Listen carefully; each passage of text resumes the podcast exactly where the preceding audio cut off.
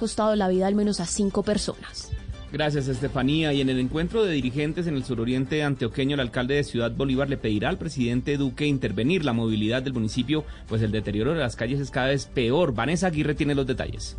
El jefe de Estado asistirá a las 10 de la mañana al encuentro de dirigentes del suroeste antioqueño en Ciudad Bolívar, donde se hablará sobre las problemáticas de la región. Según Mauricio Márquez, alcalde del municipio, la principal prioridad será desviar el tráfico a la variante, ya que los vehículos de carga pesada que pasan por la vía Medellín-Quibdó en ocasiones transitan por el parque principal del municipio, deteriorando las calles. Es la variante con el ánimo de desembotellar el flujo de vehículos pesados que tienen que cruzar por gran parte de nuestro municipio. Mejorar la movilidad será el tema fundamental para el alcalde de Ciudad Bolívar, pues por esta variante transitan las personas que se dirigen a Carmen de Atrato, Medellín, Quibdó, además de ser la vía que utiliza la población que comercializa sus productos agropecuarios a la central mayorista de Antioquia.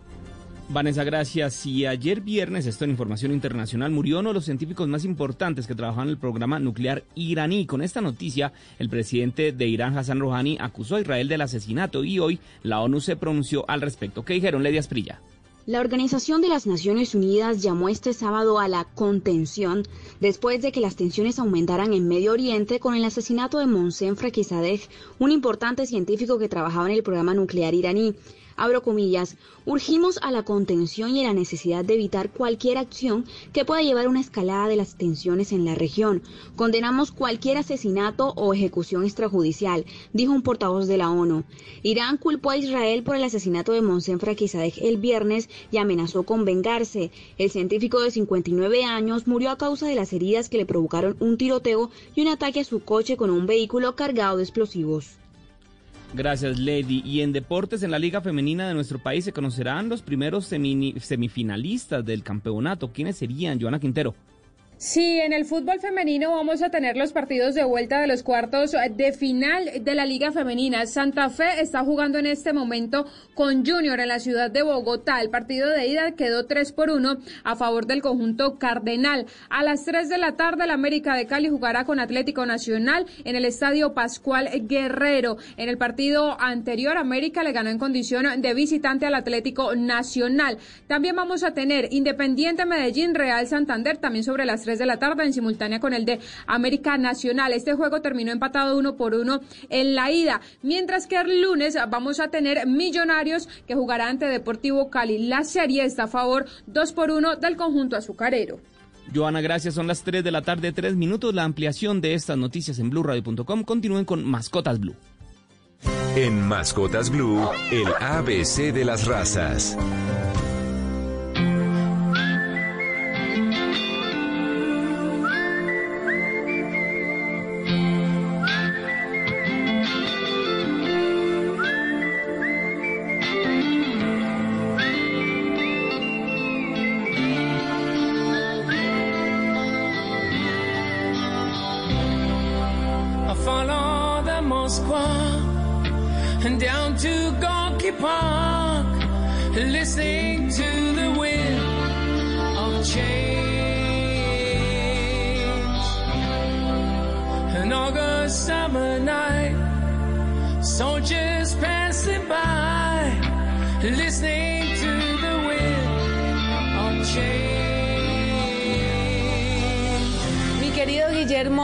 Esta canción porque llega a esta hora a Mascotas Blue. Cuéntemelo, por favor, ¿cuál es el perro invitado en el ABC de las razas?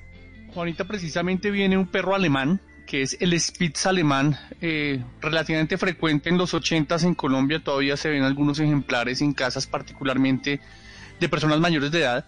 Y te estoy hablando de un perro que se cree que es directo descendiente de los primeros perros domesticados, por lo que se le considera la raza canina más antigua de Europa Central y a partir de ella se han desarrollado, en torno a ella se han desarrollado otras razas. Las primeras referencias del Spitz alemán se pueden hallar en 1450 cuando el conde Eberhard resaltó la valentía precisamente de la raza para defender granjas y campos en la provincia de Pomerania en las costas del mar Báltico entre Alemania y Polonia. Inicialmente esta raza fue utilizada por comerciantes y pescadores para proteger sus, sus bienes, pero era básicamente un perro que avisaba, no un perro que cuidaba. ¿cierto? O sea, básicamente no era un perro, no es nunca ha sido un perro guardián.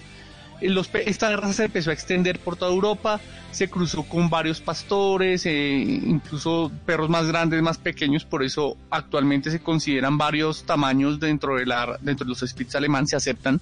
Pero en el siglo XVIII el Spitz se puso de moda en la corte, eh, particularmente en la alta sociedad británica, ya que el rey Jorge I estaba casado con una alemana que la popularizó.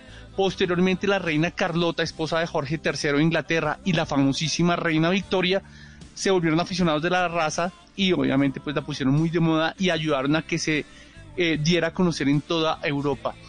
El Spitz alemán, como lo decía, se acepta en varios tamaños. Hoy en día en el Reino Unido se ha prohibido incluso el cruce entre ambos, pero se mantiene y se consolida como una sola raza.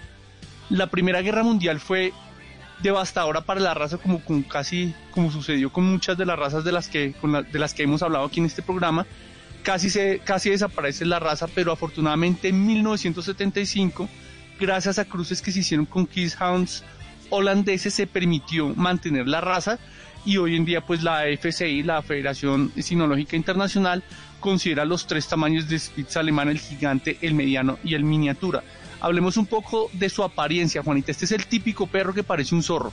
La nariz mm. puntuda, la, trufa puntuda, orejas triangulares, ojos vivaces, cabeza triangular.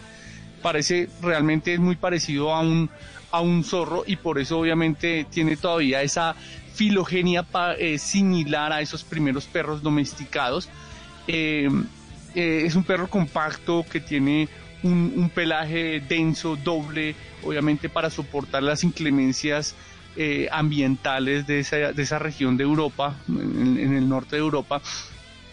Eh, tienen, como decía, la cabeza en forma de cuña, de vista de frente recuerda a la de, a la, efectivamente a la de un zorro, y tiene esas clásicas orejas eh, triangulares. Yo te soy honesto, a mí personalmente estos perros, por su físico, no me gustan mucho. Obviamente son criterios individuales pero es un perro efectivamente particularmente muy muy popular en Europa, en Alemania, en Polonia, en esa, en esa región de Europa. Es muy, es muy frecuente verlo, más que lo que ha sucedido aquí, porque obviamente todos son modas, eh, pero pues de, de, vez en cuando uno puede, particularmente en, en los parques bogotanos, cruzarse con algunos Spitz que se acepta en cualquier tonalidad, el tono gris es muy frecuente, el tono blanco es muy frecuente, el marrón, el anaranjado, pero realmente se acepta en cualquier tonalidad su pelaje.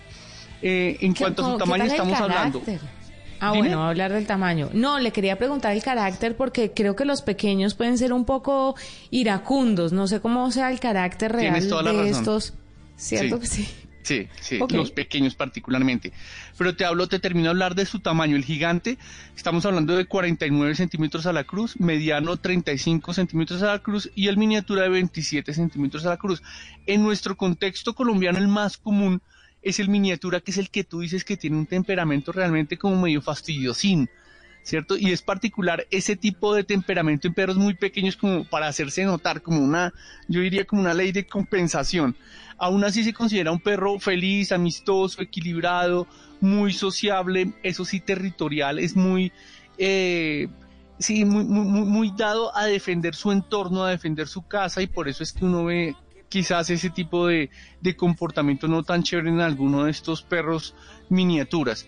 En cuanto a su salud, eh, no se recomienda recortar demasiado su pelaje porque se puede debilitar, igual su pelaje es una de sus grandes características, tampoco se debe dañar con demasiada frecuencia y su manto eh, pues es fácilmente limpiable diría yo, es decir, si se, si se embarra en el parque con un cepillado se seca fácilmente, entonces digamos que no requiere mucho mantenimiento. Y realmente es un perro que tiene buena salud, eh, puede llegar a sufrir algún, particularmente algunos temas de rótula, un desplazamiento temporal de rótula y algunos problemas de epilepsia ya en animales seniles, pero realmente es un perro que no genera mucho costo de mantenimiento. Eh, y, pensaría yo que es una buena alternativa, porque es que últimamente, Juanita, uno ve algunos eh, perros que se han ido poniendo de moda porque sí, pero realmente eh, no se tienen en cuenta consideraciones de aspectos de salud y de mantenimiento. O sea, te pongo por ejemplo el ejemplo del, del bulldog francés que se ha popularizado tanto en nuestro medio, pero realmente es un perro que a mí me parece muy bonito, eh, me parece chévere su, su temperamento, pero realmente tiene muchos problemas de salud asociados y efectivamente esto redunda pues en, en, mayores gastos para las familias y en menor bienestar animal para el perro. Entonces yo pensaría que este, el Spitz alemán es una buena alternativa para quien quiera tener un perro que no le dé mucha lidia.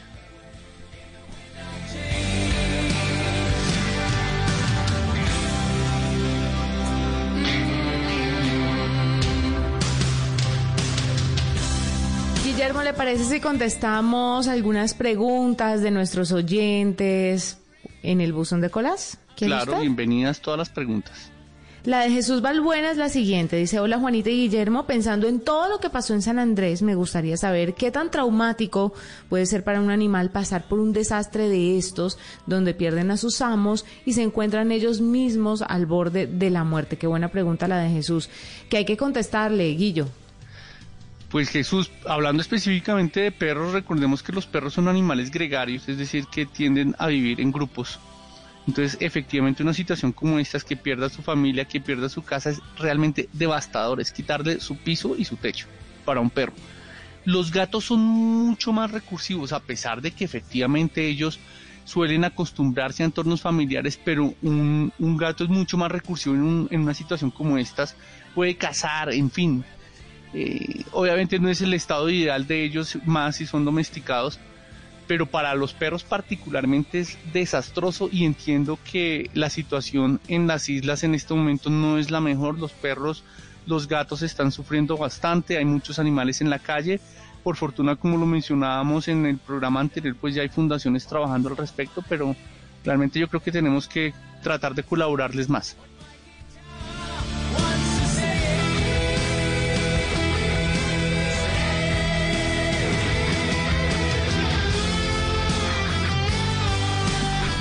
Mire, hablando un poco mm, de lo que tiene que ver con las conexiones que hacen estos animalitos, hablemos, Guillo, sobre las conexiones entre comportamiento felino, el maltrato y el abandono, ya que estábamos hablando de estos animales que pierden a sus familias por desastres, pero hablemos sobre el comportamiento felino, el maltrato y el abandono. ¿Qué hay que decir sobre este, sobre este aspecto, Guillo? Pues a ver, Juanita, sin lugar a dudas el gato eh, pues tiene un, rol significativo como animal de compañía alrededor del mundo. En los últimos años incluso se ha popularizado más. Se sabe que algunos países como Brasil, Rusia y Estados Unidos es incluso la, mascota más popular en este momento. Eh, pero curiosamente cada vez se reportan, Juanita, tasas más altas de maltrato y de abandono en gatos, incluso en estos países. Aparte de esto, los gatos en comparación con los perros tienen una menor tasa de adopción y un mayor índice de mortalidad. Entonces podríamos estar hablando de que los gatos quizás son incomprendidos y por eso es que les esté yendo tan mal en esos aspectos que menciono. En términos generales, los animales son abandonados, tanto perros como gatos o cualquier mascota, porque sus tenedores no están comprometidos con las continuas responsabilidades que su cuidado supone. Otros factores también eh, relacionados con el abandono son cambios en la composición familiar, embarazos, divorcios, problemas financieros, alergias, comportamiento indeseado eh, y o mal manejado de los animales. En relación con el comportamiento precisamente, la agresividad, las vocalizaciones, el comportamiento sexual y las deyecciones resultan ser las causas más comunes por las que las personas abandonan a los gatos. Un estudio realizado recientemente en Brasil concluyó precisamente que lo que más le molesta a los dueños de los gatos y por lo que los podrían abandonar es que arañan ciertas superficies, es decir, las cortinas, los muebles, se orinan donde no deben y presentan eventualmente comportamiento agresivo. En relación con los problemas de comportamiento tanto en perros como en gatos, es preciso dejar claro, Juanita, que no deben ser entendidos como problemáticas ya que en realidad son naturales para cada especie. Así las cosas, el grado de la aceptación de este tipo de comportamiento por parte de los tenedores determinará el éxito en el vínculo animal-humano que se logre construir. Y aquí hay, para cerrar, un, aspecto importante a tener en cuenta, Juanita, que mencionamos también en programas anteriores, es que nos tenemos que asesorar, para eso están los etólogos. Si llegamos a tener algún problema desde el comienzo, bien sea con nuestro perro o con nuestro gato, asesorémonos para construir una relación bonita y garantizar bienestar animal para nuestros para nuestras mascotas y una, una calidad de vida en, nuestro entorno familiar. Imagínese eso, yo creo que nadie o muy pocas personas toman en cuenta la posibilidad de contratar un etólogo para sus animales. ¿Qué tan, qué, no sé qué tanto nivel de compromiso debe tener un dueño de una mascota para incurrir en este gasto, incurrir en este servicio. ¿Usted cómo cree que está la, el tema de la utilización de estos especialistas en los hogares colombianos, Guillo? Cada vez se está volviendo más popular, pero, pero realmente eh, si, si, hablamos de gasto mensual de un tenedor de mascotas, claramente la, alimentación, los baños y la ida al veterinario son los que copan pues los, los rubros principales. Pero de verdad que incluso para solucionar problemas a largo plazo, la inclusión de las recomendaciones de un etólogo son súper importantes. Incluso nos vamos a ahorrar dinero también, porque las cortinas valen, los muebles valen, ¿no? y harto.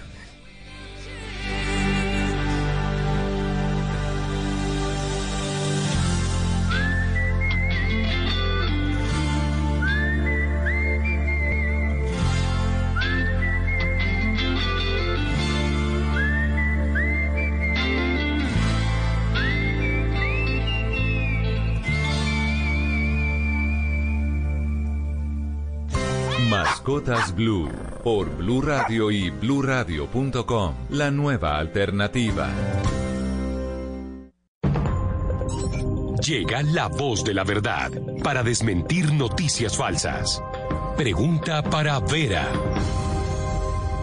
¿Es verdad que extremar la higiene bucal y el uso de bebidas alcohólicas como enjuague permite a los pacientes recuperarse del COVID-19, tal como lo afirma un médico peruano en una publicación ampliamente compartida en redes sociales? Es falso. No existe evidencia científica que respalde esas afirmaciones. La Organización Mundial de la Salud manifestó que las bebidas alcohólicas no destruyen el virus y médicos expertos afirman que si bien es importante para la salud en general la buena higiene oral, no tiene relación alguna con el riesgo de transmisión de COVID-19. Escucha la radio y conéctate con la verdad. Una iniciativa de Blue Radio en unión con las emisoras que están conectadas con la verdad. En Mascotas Blue, il-Mjawġed.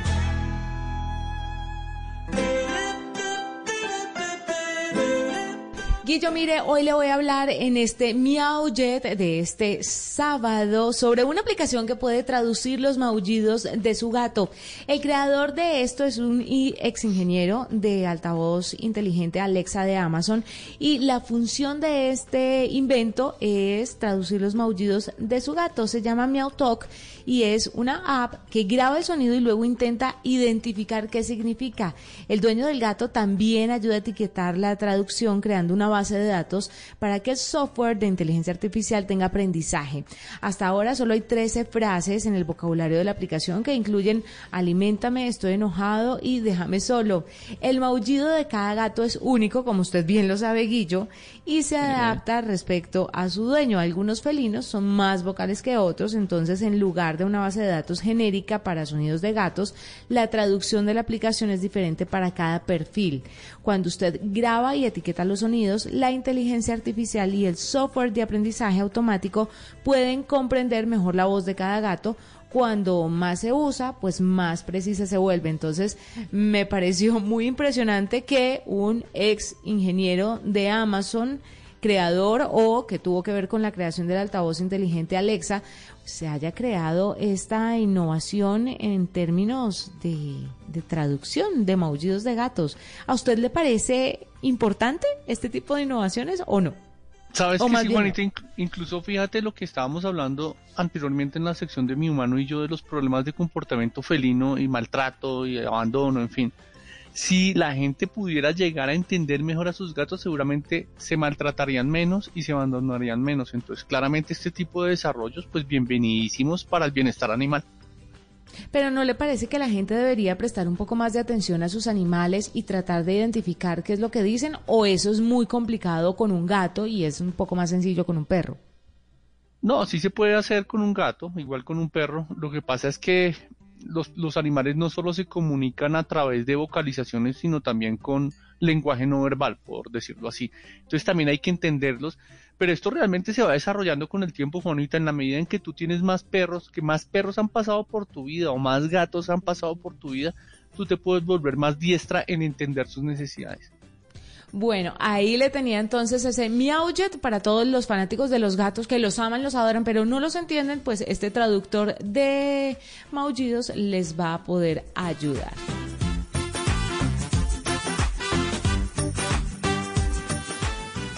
Esto es Mascotas Blue.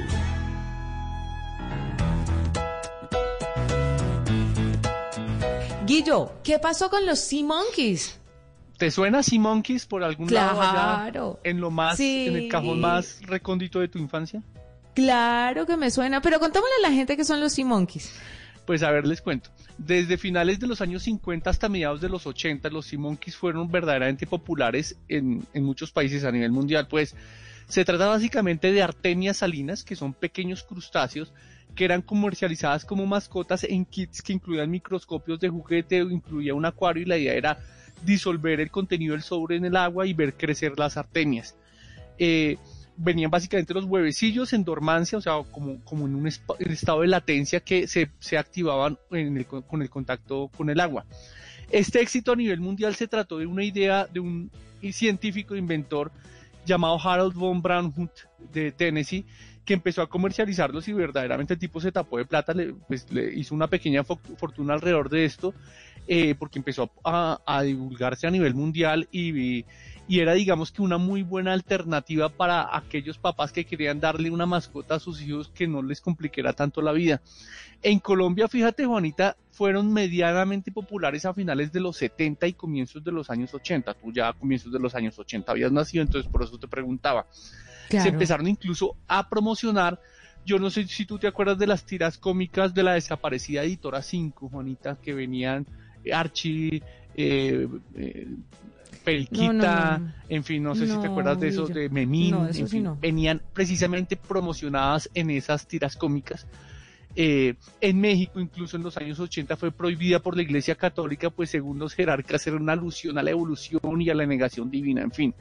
El caso es que eh, en 1998 incluso los Sea Monkeys fueron llevados al espacio por el astronauta John Glenn en el Space Shuttle Discovery y después de nueve días en el espacio fueron devueltos a la Tierra y salieron del cascarón, en fin, pues hicieron el mismo efecto eh, que hacían pues con los, con los niños que los tenían como mascotas.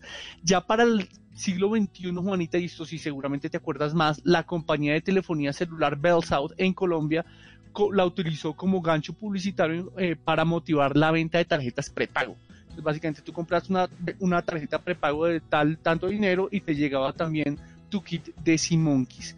Eh, aún hoy es posible incluso conseguirlos en internet, en algunas plataformas eh, electrónicas. Eh, lo curioso es que a pesar de que han ido perdiendo popularidad, hay por ejemplo un capítulo de South Park llamado Los Simpsons lo hicieron otra vez donde también se hace alusión de los Sea Monkeys e incluso en la película Vida Secreta de las Mascotas hay una escena de un diálogo entre un Sea Monkey y, y Snowball que es este conejito líder de la pandilla. Aquí lo curioso Juanita es que fíjate cómo la, comercialización, el mercadeo alrededor de las mascotas impacta y de pronto se va. Nosotros lo hemos visto, por ejemplo, en perros, el caso del labrador retriever en Colombia. Hace unos años hubo una compañía de, papel higiénico que utilizó el labrador retriever básicamente para jalonar su producto dentro del mercado y funcionó muy bien y la gente empezó eh, o a partir de ahí se empezó a popularizar los labradores retriever y lo mismo ha sucedido cada vez que lanzan alguna película de los 101 dálmatas que la gente que cría eh, dálmatas pues no dan abasto porque los niños quieren tener dálmatas, ¿no? Y aquí volvemos a retomar el tema que estábamos mencionando anteriormente de la responsabilidad en la tenencia de mascotas que básicamente no es tener un, un regalo, no es comprar un juguete, sino realmente es vincular una vida a nuestras familias. Pues Guillo, tiene usted toda la razón. Vea, no me acordaba de los Sea Monkeys, pero ya usted ha vuelto a traer esos recuerdos a mi memoria. Guillo, nos vamos despidiendo de todos los oyentes en esta tarde de sábado, pero antes de eso, vámonos con una cifra. El tráfico de fauna silvestre no para y ni siquiera en medio de la pandemia por el COVID-19. Por el contrario, las modalidades se han ido transformando y se están adaptando, Guillo, al punto de que el comercio ilícito de especies se ha ido incrementando a través de las redes sociales. Ahora, durante el procedimiento de escaneo de equipajes en el Aeropuerto Internacional Ninoy Aquino en Filipinas, un par de tenis, digámoslo así, llamó la atención de las autoridades, pues en su interior parecía albergar algo extraño. Los policías encargados de la revisión aeroportuaria optaron por separar el paquete del resto del equipaje y adelantar un chequeo pues más profundo. Las sospechas eran ciertas. En el interior de cada zapato se encontraban decenas de recipientes de plásticos pequeños que albergaban en total 119 tarántulas. Increíble las mañas que sea la gente para hacer eh, cosas ilícitas. Si utilizaran ese ingenio para hacer algo productivo, créame que el mundo sería mucho mejor. Pero, ah, ¿cómo le parece? No, y lamentable además el daño que le están haciendo a las poblaciones naturales. Yo creo que nos tenemos como humanidad que cranear otro modelo productivo para realmente evitar este comercio ilegal de especies de fauna silvestre porque vamos a acabar con todos nuestros recursos naturales. Sí, señor. Con esa cifra los dejamos. Fue un placer acompañarlos. El próximo sábado tenemos otra cita aquí en Mascotas Blue. Un abrazo para todos.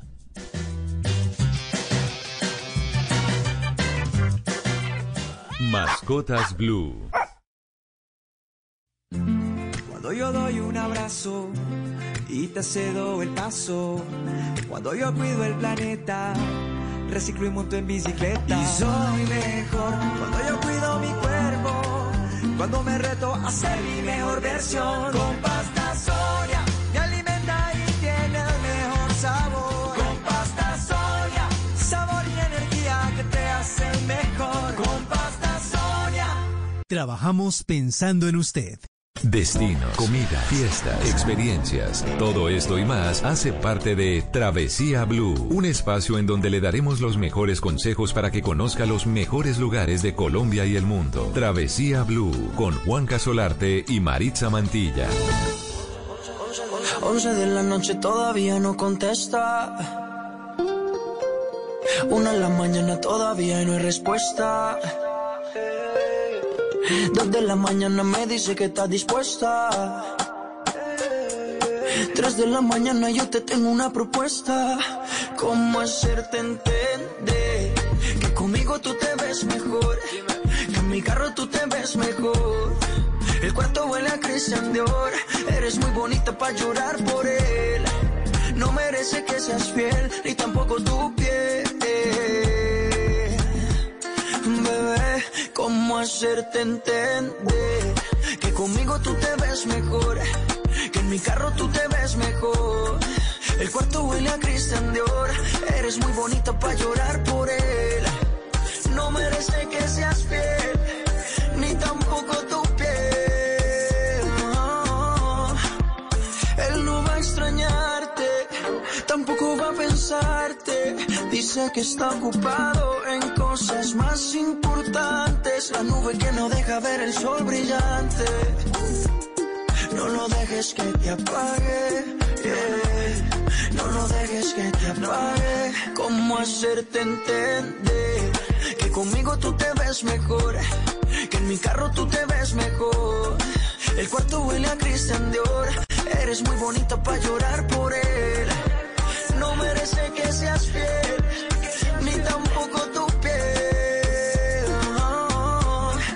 Hacerte entender que conmigo tú te ves mejor?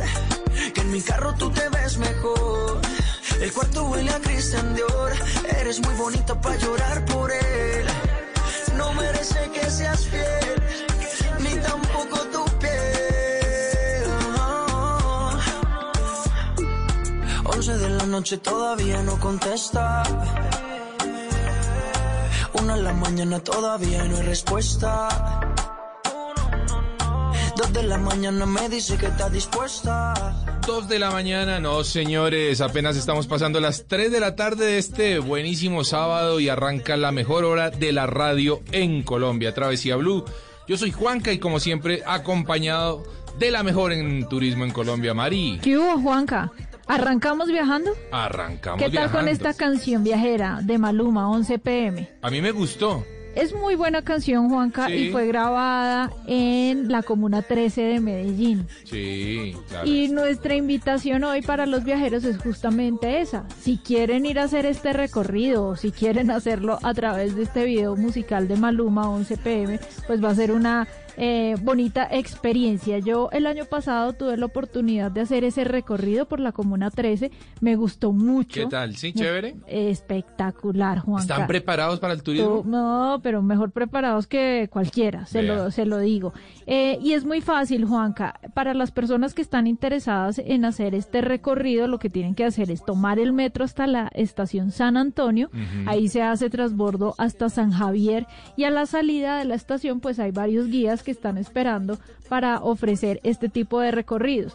Los tours varían de dos horas, una hora y media, cuatro horas, eso depende del tiempo que usted le quiera dedicar.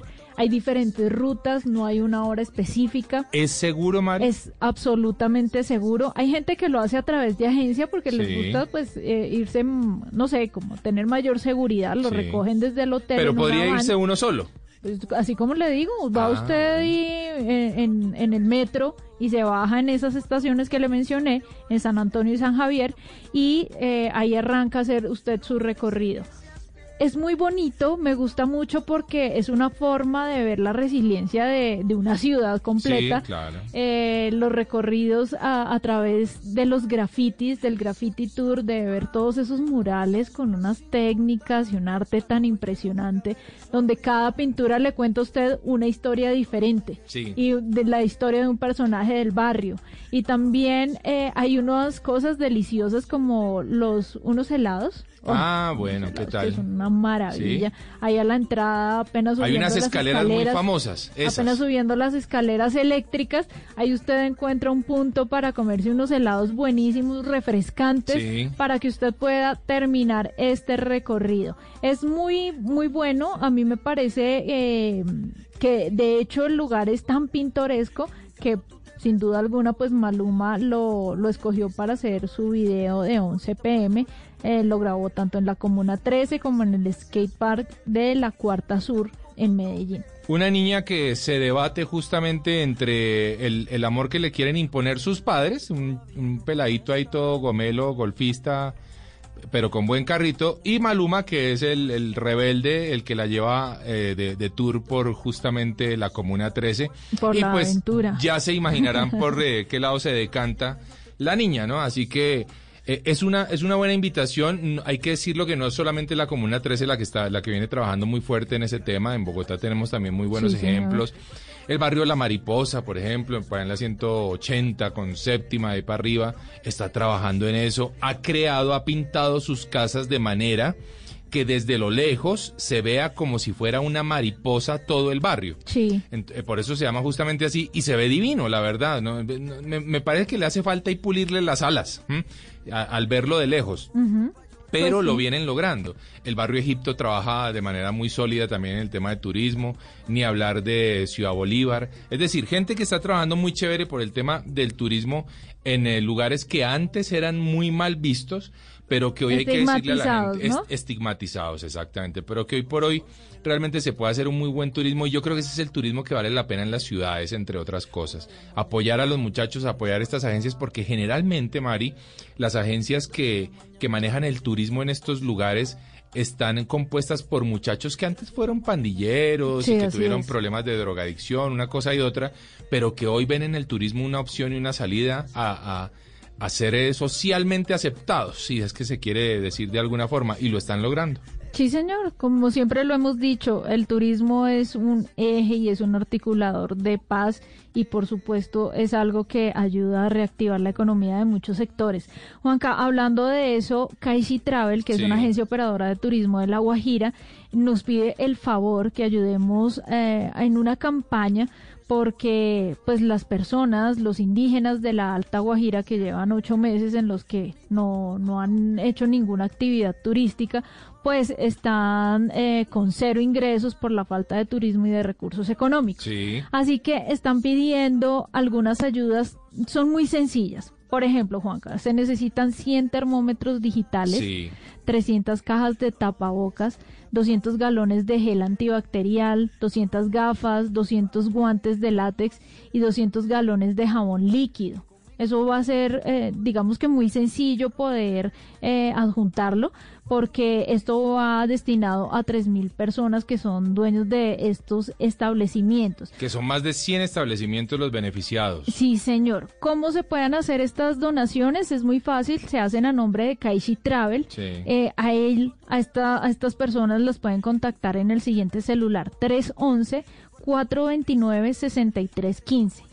311-429-6315. Esa es una agencia operadora de turismo de la Alta Guajira que se llama Kaishi Travel y lo que están pidiendo pues creo que es sencillo poder ayudarles. Sí, y hay que hacerlo. De tapabocas, cajas de guantes, termómetros eh, digitales y seguramente muchos de nuestros oyentes pueden hacer este esta donación. Recuerden, 311-429-6315, ahí se comunican con Kaishi Travel. Les aseguramos que llegan a muy buenas manos, que no van a quedar como muchas cosas en Colombia por ahí tiradas en bodegas hasta que se pudran.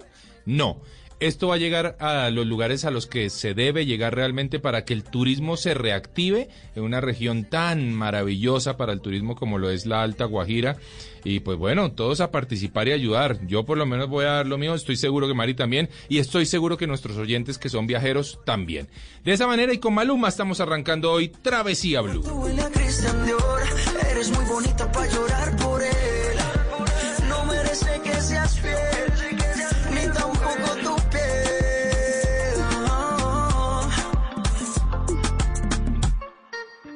Maluma.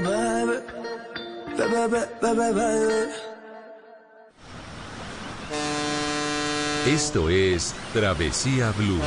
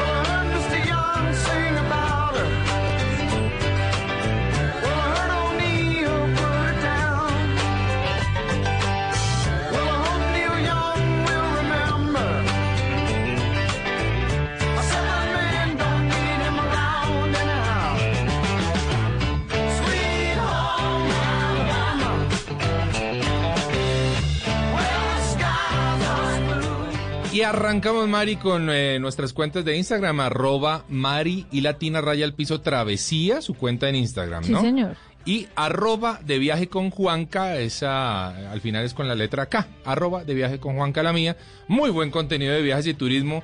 Si quieren ver ahí a Mari recorriendo el país completo y el mundo, ¿no? Y a Mari, ¿usted cuántos países ya tiene 40. encima? ¿40? sí.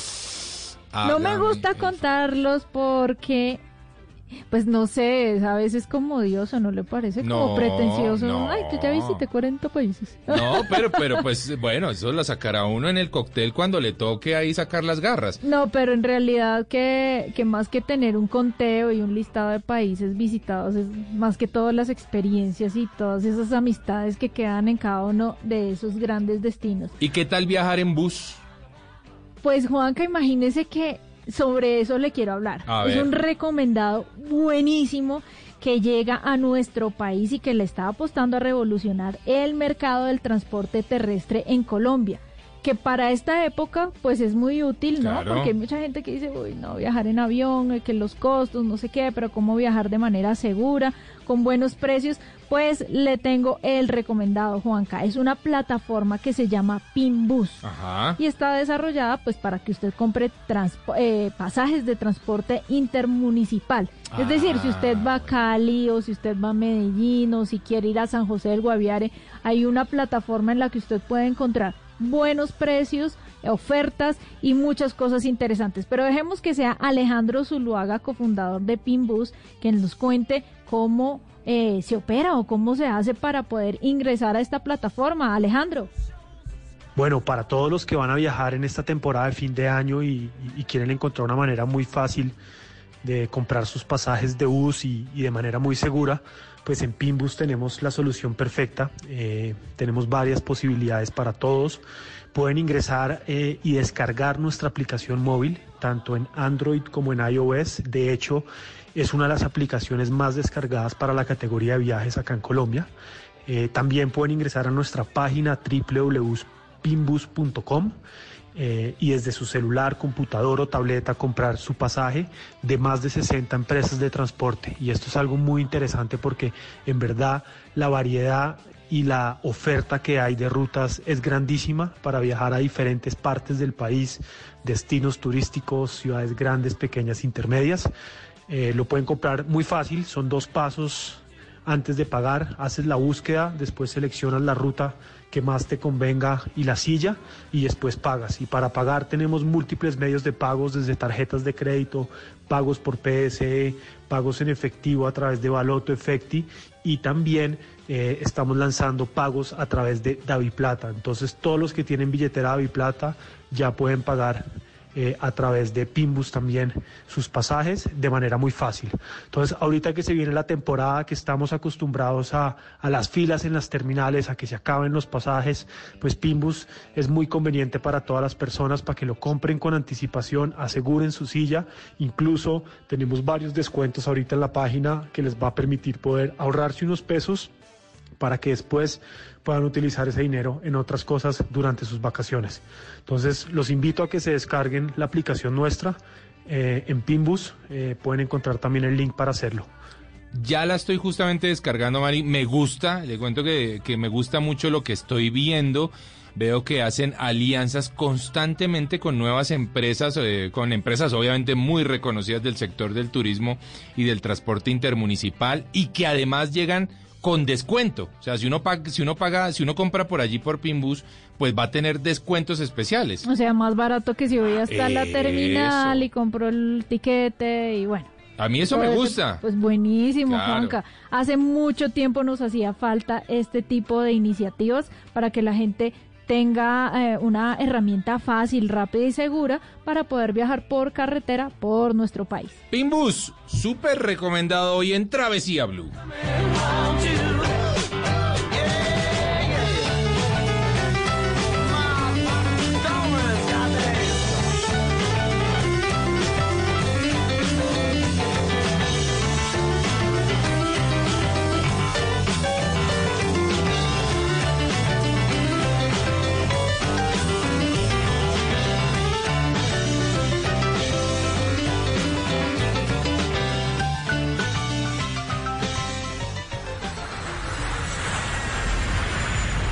Estás escuchando Travesía Blue.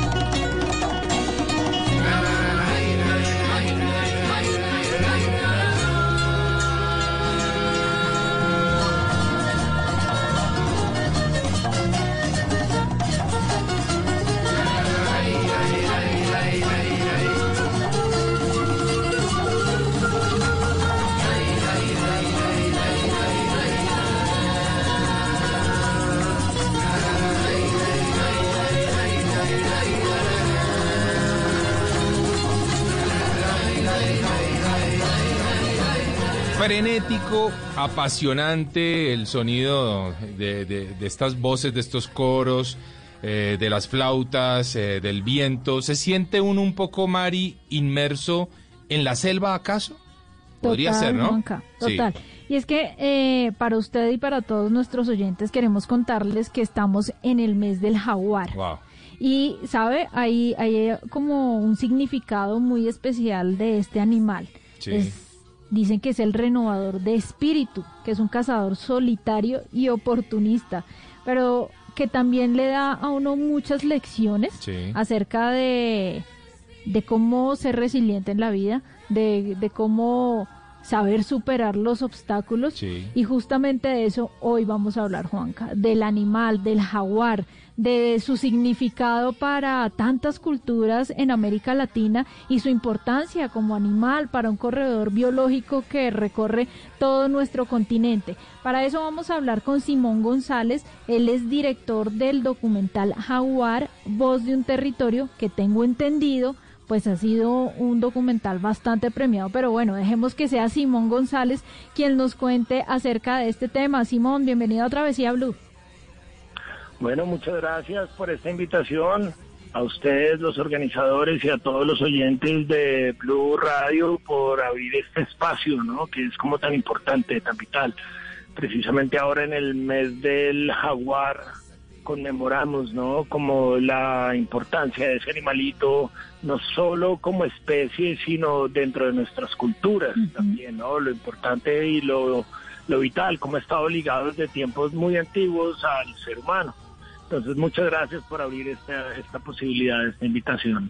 ¿Cómo, ¿Cómo fue esa experiencia de hacer un documental en honor a un felino como este, tan interesante, tan importante, con una relación tan interesante que tiene con el hombre. ¿Cómo fue eso? ¿En dónde se realizó, Simón?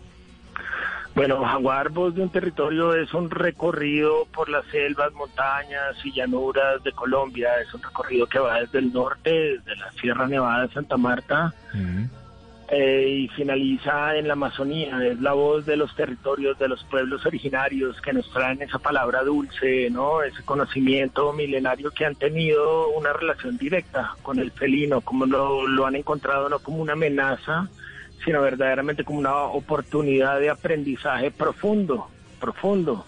Si vemos, como decía antes, desde la antigüedad, desde México hasta la Patagonia, en América hay rastros ¿no? del humano y la relación constante con el felino.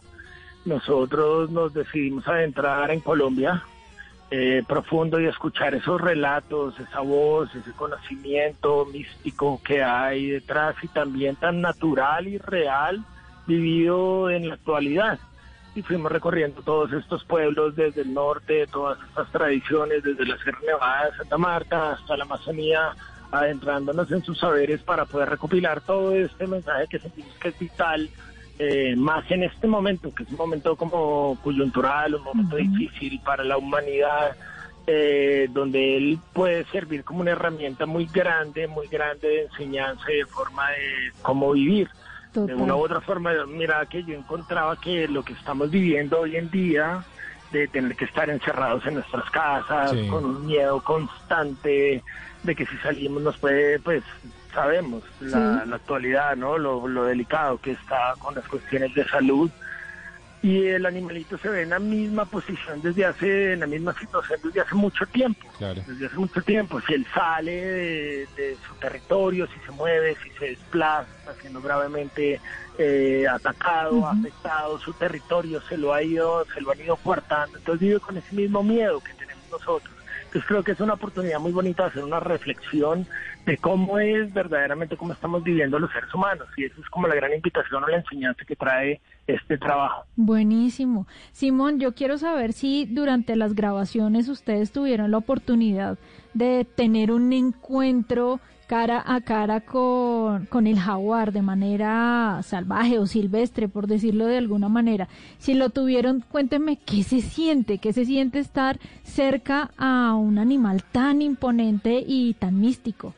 Bueno, esto es muy curioso porque mira que fueron muchos años, la verdad la realización de este proyecto tardó alrededor de casi 10 años de hacer lograr esta película y pues precisamente por eso, porque eh, era necesario aprender, entender verdaderamente que íbamos a tener de pronto la posibilidad de hablar de un mayor, de lo que para las culturas ancestrales de nosotros, nuestro mestizaje, nuestra misma sangre, ha sido una, una persona de gran conocimiento, una persona de gran eh, sabiduría y tener como la posibilidad de venir a hablar de un mayor de estos iba a tomar bastante tiempo, iba a ser complicado. Duré alrededor de unos ocho años atravesando Colombia por diferentes lugares, lo más remoto que pudieras imaginarte, mucho tiempo dentro de la selva, sabiendo que tenía el jaguar muy cerca, muy cerca, pocos metros y, y es muy complejo, es un animal que en su actuar es muy impecable, entonces si él no se quiere dejar ver,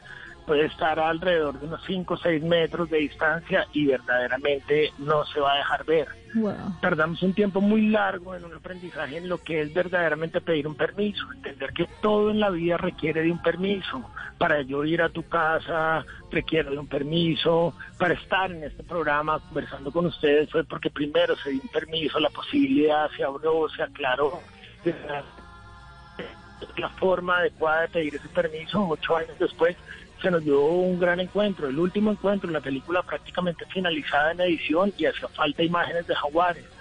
Y adentrándome profundo en la selva, se dio ese encuentro en el cual tuve 14 días la posibilidad de ver alrededor de unos nueve jaguares diferentes, que son todas las imágenes que pueden ver. Nosotros no nos metimos en zoológicos, no buscábamos animales en cautiverio de ninguna forma, y esto fue como una gran oportunidad, revelación de todo, de saber que lo que estábamos haciendo sí era un buen trabajo y era necesario ser escuchado y el jaguar nos mostró tanto todas sus facetas, todo, porque lo pueden ver en la película, pueden ver las imágenes, a raíz de esto pues se ha generado mucha polémica de, con grandes fotógrafos naturalistas, no solamente colombianos, sino internacionales, como wow, amigo, esto de dónde sale, porque todos los fotógrafos naturalistas sabemos lo complejo que es.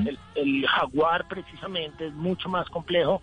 Tú quieres grabar un tigre, un león, vete para la África, hay safaris, hay mucha forma de verlo mediante una libertad pues, cuartada, natural. Pero todavía el jaguar lo tenemos en libertad acá en América y eso es importante tenerlo en cuenta y saber que donde está el jaguar y donde el jaguar habita en esos territorios no es una amenaza, es una grandeza, es una gran oportunidad en términos digamos que biológicos o sí, ya los estudiosos que conocen un poco más de ese tema ambiental, mira, donde está el jaguar es donde la vida mana con más fuerza, donde hay más naturaleza, donde hay más equilibrio, es un controlador biológico de todas las especies. Entonces eso es un indicador que el territorio está bien conservado, está bien trabajado. Y, resulta que hoy en día pues, lo vemos es como una amenaza para la ganadería o para la minería que comienzan a desplazar su territorio y lo ven que el jaguar está cerca y pues prefieren cazarlo porque puede ser peligroso. Entonces ahí nos vemos, nos damos cuenta de un deterioro que generamos nosotros como seres humanos y la pues la poco el poco conocimiento que tenemos de importancia y lo vital que es este animalito para que todos en casa podamos estar vivos. Sí, claro. está haciendo un gran esfuerzo desde su territorio. Así es, Simón, y, y, qué buen mensaje, ¿no? No es, no es cuando uno quiera, es cuando la naturaleza lo permita. Y así fue seguramente con la experiencia de Simón. Ahora, Simón, ¿Cómo le ha ido al documental en, las presentaciones, en donde se ha podido exhibir? ¿Qué ha pasado? Pues mira, tenemos como una respuesta muy bonita, hemos estado muy contentos, la verdad, con el público, como te digo, es un trabajo de hace bastantes años, nunca nos imaginamos la respuesta que íbamos a tener. Eh, bueno, el documental se finalizó a comienzos de este año y teníamos como una salida muy programada en salas de cine, muy bien organizados, y entramos en toda la situación actual sí. pues, del planeta. Eso pues paró todo tipo de exhibición y aún así nosotros pues comenzó a pasar el tiempo y el cuestionamiento y llegó ese interrogante que les contaba ahora. Bueno, el Japón ha vivido esto que estamos viviendo nosotros actualmente. Es el momento de salir, es el momento de que lo saquemos nos reunimos con mis socios, los otros productores, y tomamos la decisión de sacarlo el documental por nuestra propia plataforma en internet, jaguarvozdeunterritorio.com y sacamos el documental ahí y tuvimos una respuesta muy bella del público, lo comenzamos a mandar a festivales, no solo en Colombia, sino internacionalmente, tuvimos un reconocimiento muy bello que es el, Wild Film Conservation Fest, que es uno de los festivales internacionales más grandes de cine ambiental que hay. eh, es en Nueva York y en Los Ángeles donde tienen sus exhibiciones y nos llamaron de una muy interesados apenas presentamos la película que les fascinaba que cómo se ha logrado esto entramos al festival y el festival finalmente nos premia con con la, como la mejor película eh, extranjera que entra de cine de conservación. De ahí nos vamos para México, tenemos buenos reconocimientos. en Estados Unidos, en Carolina del Norte, también otro festival bien interesante que allá también cogió, tuvo una acogida muy buena, ganamos reconocimiento, premio a mejor película. Y aquí en Colombia, en los festivales que nos hemos encargado de tratar de aquí divulgarlo lo que más podamos a nivel de esos festivales pequeños que también hay, no solamente pensando en los grandes que tienen, sino también en lo más regional y en donde verdaderamente la gente necesita escuchar este mensaje.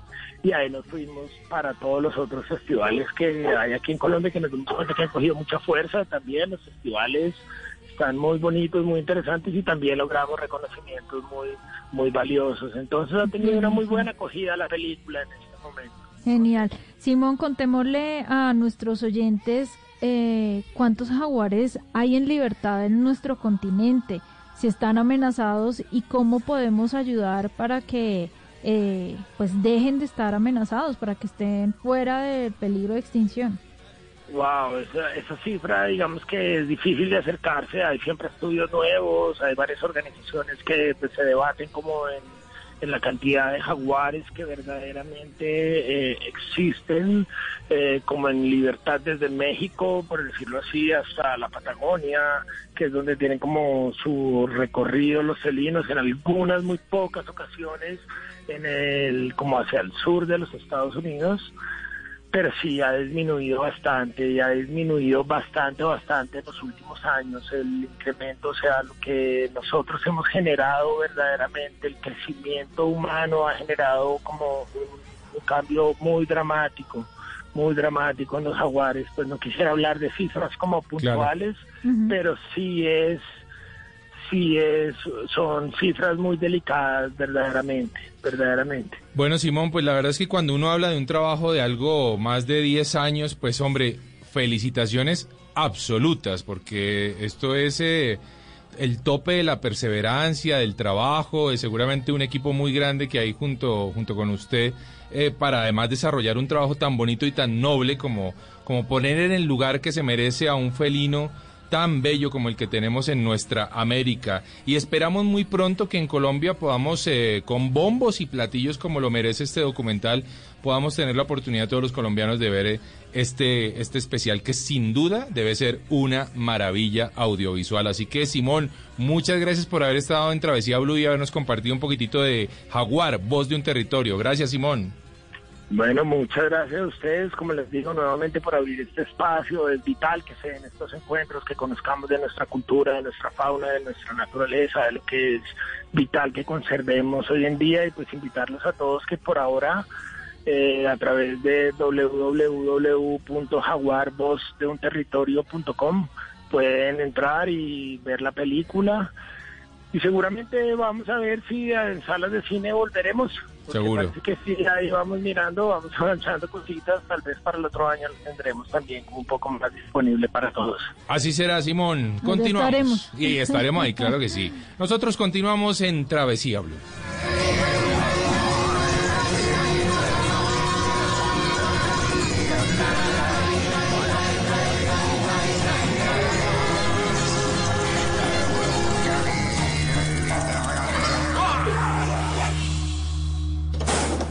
Estás escuchando Travesía Blue. Solo la más alta conciencia sobre nuestra vida cambiará la suerte de esta pandemia. Agradecemos a cada uno de nuestros clientes por ser esos aliados estratégicos que siempre han estado allí. Sientan la plena confianza que nuestra relación no se verá afectada por esta coyuntura. Nuestras plantas de harina de trigo, maíz y nuestra división de pasta, galletas, café y cereales continuarán operando como siempre. En todo momento estaremos dispuestos a garantizar un excelente servicio. En Organización Solarte, trabajamos pensando en usted.